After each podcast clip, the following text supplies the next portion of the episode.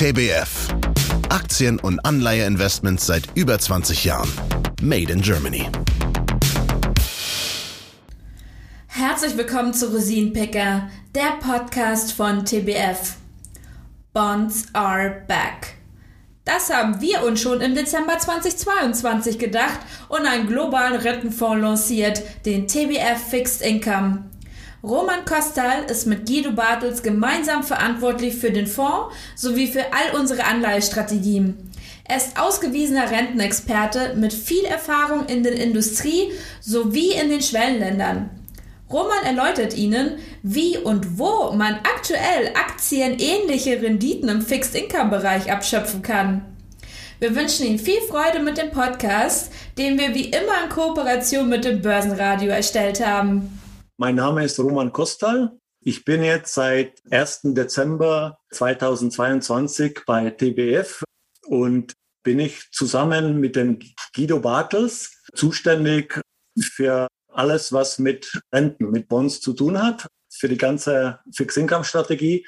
Und wir haben auch ein neuer neue Fonds, Global Fixed Income, kreiert, der seit 1. Dezember auch läuft. Und da wollen wir jetzt unsere sozusagen, ja, unsere Kompetenzen bündeln und dort das alles umzusetzen. Herr Kostal, der jetzige Zeitpunkt, das ist doch eigentlich der beste Zeitpunkt wieder für Fixed Income, oder?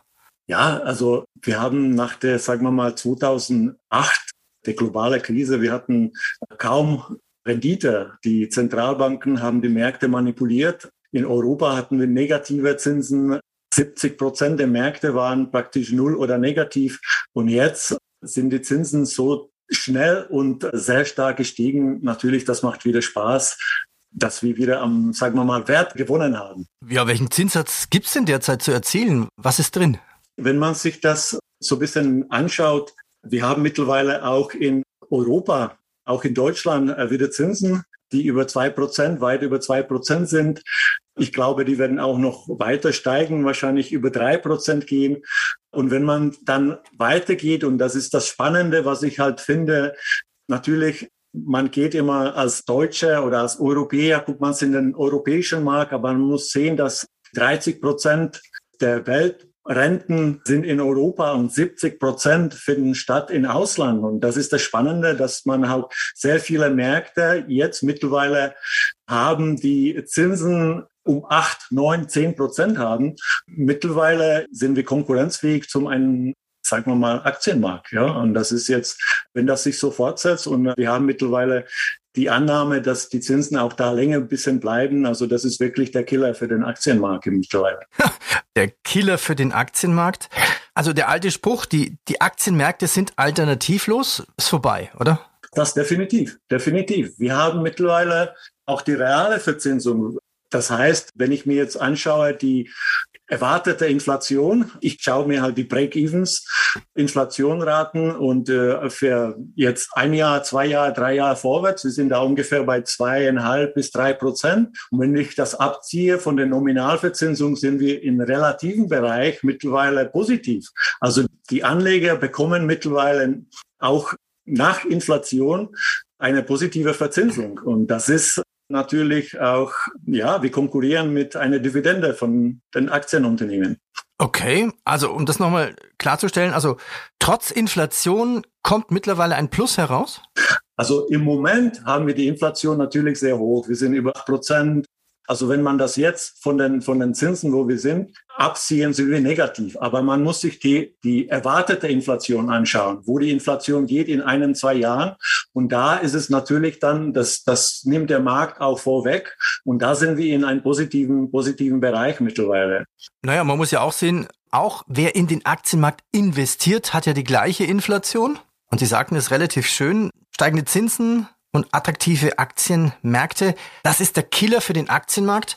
Okay, aber ist das wirklich so? Wir haben ja momentan ja fast Rekordstände im Fuzzi, neues Allzeithoch, DAX auch nicht weiter weg. Warum sind denn die Indizes dann so hoch? Da frage ich mich auch. Also das ist meine Einschätzung. Ich bin der Rentenmann sozusagen. Ich mache mir so ein bisschen vielleicht mehr ein Makrobild zurecht. Und ich sehe wirklich nicht, warum der DAX, äh, wir hatten natürlich auch jetzt in Europa so ein, man sagt, ja, wir haben auf der wirtschaftlichen Seite ein bisschen überrascht, dass die Wirtschaft ein bisschen besser läuft in Europa und die Inflation geht zurück, dass die Inflation gepiekt hat und jetzt ein bisschen so eine Goldilocks-Szenario haben wir. Aber ich glaube, dass der Markt ein bisschen übertreibt, weil ich sehe in Spezielle, also wenn man sich jetzt anguckt bei den Unternehmen und die Unternehmen müssen Profite steigen, um noch, noch höher praktisch auch äh, noch, noch höhere Kurse zu erzielen. Ich sehe im Moment ich habe so vier, sagen wir mal, Faktoren, wo ich sehe, dass die dass die erwartete Profite oder die, sagen wir mal, die Margin auch eher nach unten korrigiert werden müssen, als umgekehrt der Fall ist. Das jetzt, wir, jetzt, wir haben gesehen. Ja, jetzt bin ich gespannt. Also Sie, Sie, Sie glauben nicht daran, dass es den Firmen weiterhin so gut geht, wie es ihnen jetzt geht oder wie es der Aktienmarkt einpreist? Wir müssen erst einmal ein bisschen Zeit geben, dass, weil wir haben sehr starke und sehr schnell Anstieg der Zinsen. Und das muss sich auf der reale Wirtschaft auch bisschen jetzt auswirken. Und wenn Sie sich das angucken, zum Beispiel die Produzentenpreise, die steigen, die haben, die sind horrend gestiegen. Also die Materialkosten für die Unternehmen steigen. Die Löhne für die Mitarbeiter, die steigen. Also da, da haben wir so eine Lohnpreisspirale, die, also das sind auch Kosten für die Unternehmen. Wir haben höhere Kapitalkosten. Durch die Zinsen sind die Kapitalkosten für neue Kredite, für neue Projekte dramatisch gestiegen. Dazu kommt, dass wir eine gewisse Deglobalisierung Trend beobachten. Das heißt, die Unternehmen werden sich unabhängiger machen wollen von, von, von, jetzt sagen wir mal, von Asien.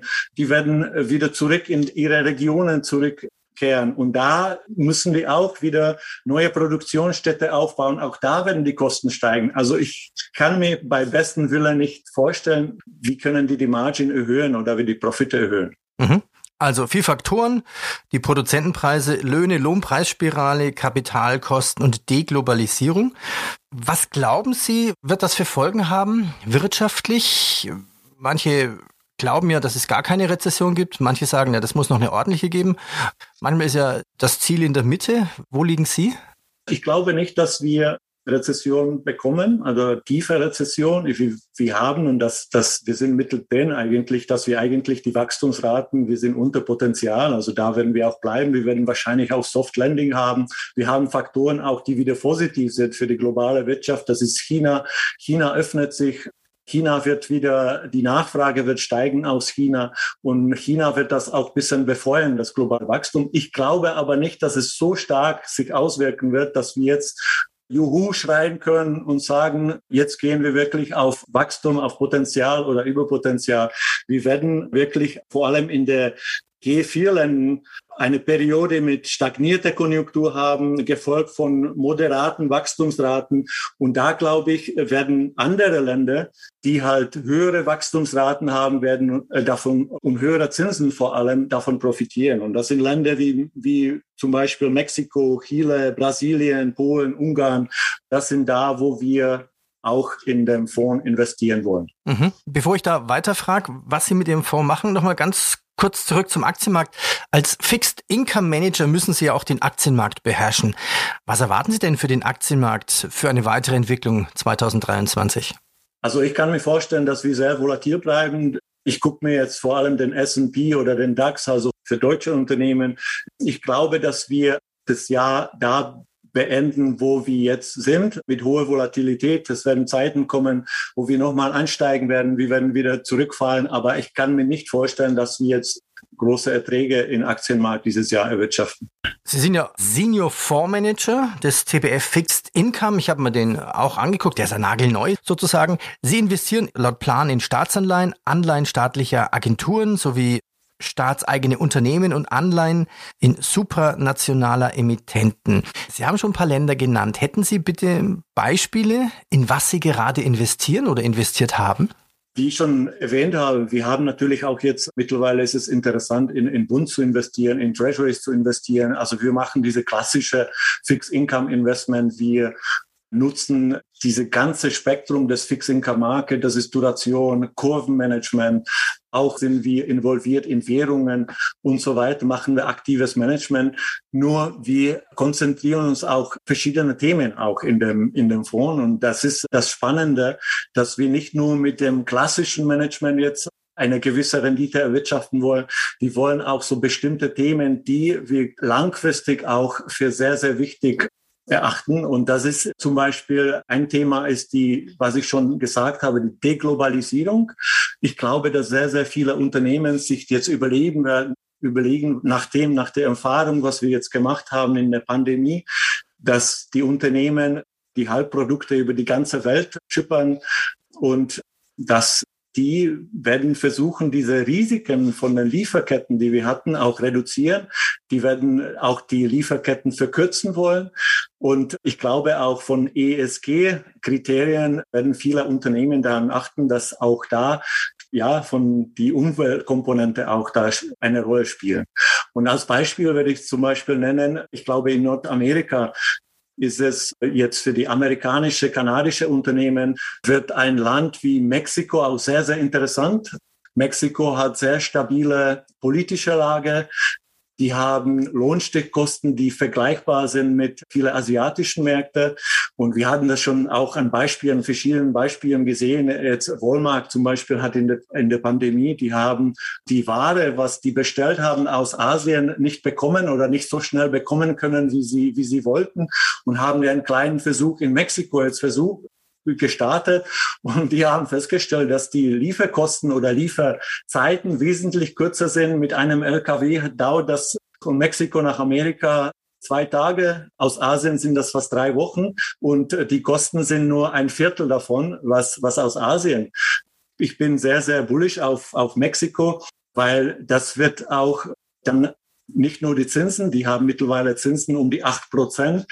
Die werden wahrscheinlich eine der ersten Länder auch, die wieder von den Zinsen zurückkommen werden. Also da kann man auch Kursprofite machen. Aber es wird die Flows, und ich sehe das für die nächsten fünf bis zehn Jahre, dass da gerade die amerikanische und kanadische Unternehmen da stark investieren werden, wenn die Flow auch die Währung sehr stabil halten. Das können Sie sich auch vorstellen für europäische Unternehmen. Und für die europäischen Unternehmen, die werden das genauso machen. Und da ist Tschechien, Polen, Ungarn prädestiniert. Wir haben neue Märkte wie Rumänien, Bulgarien. Ungarn hat Zinsen von 13 Prozent.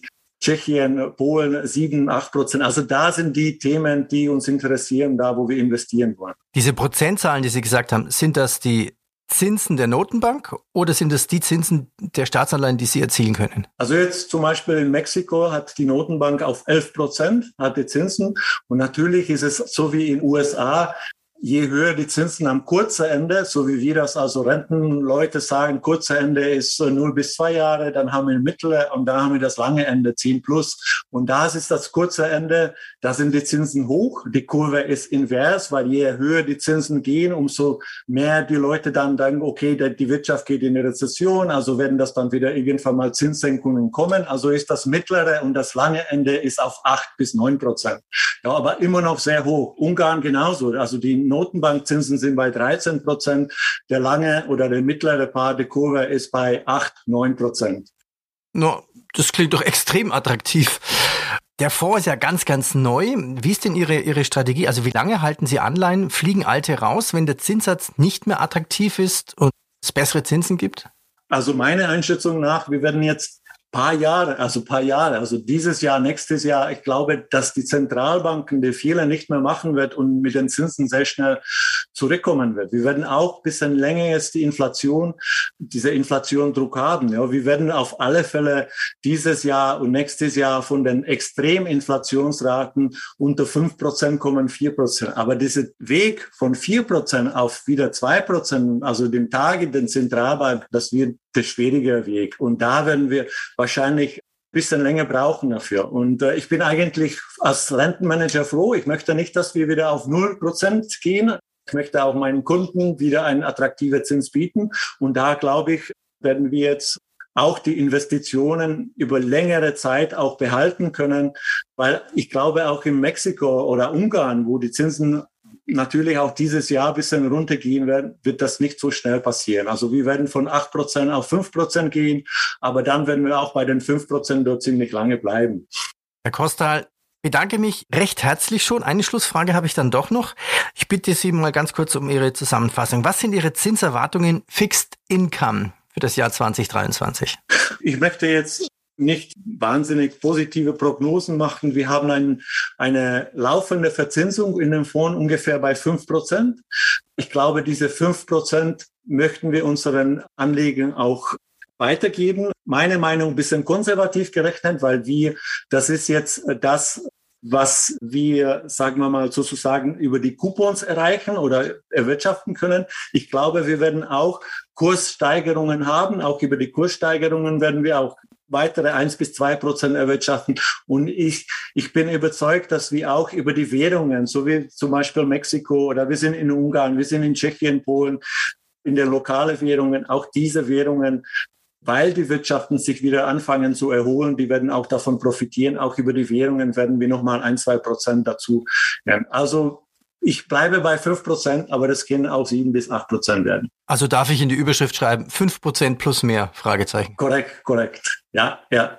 Und wir haben, wir haben auch, äh, wenn ich das noch erwähnen kann, wir haben auch andere Themen, die wir, die wir verfolgen in unserem, in unserem Fonds. Ja. Und das sind zum Beispiel diese ganze Umbau der Wirtschaften auf grüne Energie, vor allem Automobil und so weiter. Und da fokussieren wir auch sehr stark auf die Rohstoffpreise. Und ich glaube, Rohstoffe, man muss diversifizieren, also auch diversifizieren, verschiedene. Man muss aber unterscheiden. Wir wollen jetzt zum Beispiel nicht Staaten oder Unternehmen, die Stahl oder, oder Gold Silber oder sowas, aber eher uns konzentrieren auf die, auf die Metalle, die wichtig sind für den Umbau. Und das ist jetzt Kupfer, Aluminium, Nickel, Kobalt, Lithium. Und das sind Länder, wenn Sie sich zum Beispiel anschauen, Chile mit mehr als 40 Prozent der weltweiten Reserven in Lithium und mehr als 30 Prozent am Kupfer ist für uns ein Chile ein wunderbarer Kandidat für unser Portfolio. Und weil diese, die Staaten, das sind auch sehr viele staatliche Unternehmen, die Staaten werden von dem Verkauf des, des Lithium auch profitieren, werden ihre sagen wir mal, Staatsschulden auch dann verringern können. Und das wird natürlich auch für die Ratingagenturen wieder positiv, sie höher zu, zu bewerten und so weiter. Also solche Stories sind langfristige Story, die wir auch dann im Portfolio dann umsetzen. Herr Kostal, vielen Dank. Danke. Alles klar, vielen Dank. Wichtiger Hinweis. Copyright von TBF Global Asset Management GmbH. Alle Rechte vorbehalten. Dieses Medium dient ausschließlich Informationszwecken. Historische Wertentwicklungen sind keine Garantie für eine ähnliche Entwicklung in der Zukunft. Diese ist nicht prognostizierbar. Die Abbildungen oder Erwähnung kurzfristiger Zeiträume unter zwölf Monaten müssen im Kontext zur langfristigen Entwicklung gesehen werden. Alle Angaben zur Performance verstehen sich netto. Das heißt, inklusive aller Fondskosten ohne eventuell bei den Kunden anfallenden Bank-, Verwaltungs- und Transaktionsgebühren sowie Ausgabeaufschlägen. Die Angaben beruhen auf öffentlich zugänglichen Quellen, die wir für zuverlässig halten, für deren Richtigkeit und Vollständigkeit wir jedoch keine Gewähr übernehmen können. Fonds oder Strategien können aufgrund der Zusammensetzung und der Anlagepolitik ein nicht auszuschließendes Risiko erhöhter Volatilität aufweisen. Das heißt, in kurzen Zeiträumen nach oben oder unten stark schwankende Anteilspreise. Wir weisen ausdrücklich darauf hin, dass dies keine Aufforderung zum Kauf oder Verkauf von Fondsanteilen darstellt. Anlageentscheidungen sollten nur auf der Grundlage der wesentlichen Anlegerinformationen WAI und der geltenden Verkaufsprospekte getroffen werden, die auch die allein maßgeblichen Vertragsbedingungen enthalten. Die Verkaufsprospekte werden bei der jeweiligen Depotbank und den Vertriebspartnern zur kostenlosen Ausgabe bereitgehalten. Die Verkaufsprospekte sind zudem erhältlich im Internet unter www.tbfsam.com oder auf den Internetseiten der jeweiligen Kapitalanlagegesellschaften. Die zur Verfügung gestellten Informationen bedeuten keine Empfehlung oder Beratung. Alle Aussagen geben die aktuelle Einschätzung des Verfassers, der Verfasser bzw. des Interviewers oder des Interviewteilnehmers, der Interviewteilnehmer wieder und stellen nicht zwingend die Meinung einer der in dieser Podcast-Episode genannten Gesellschaften dar. Die zum Ausdruck gebrachten Meinungen können sich jederzeit ohne vorherige Ankündigung ändern. Die hier genannten Gesellschaften übernehmen keine Haftung für die Verwendung dieser Informationen oder deren Inhalt. Änderung dieser Information oder deren Inhalt, einschließlich Kopien hiervon, bedürfen der vorherigen ausdrücklichen Erlaubnis des Herausgebers TBF Global Asset Management GmbH.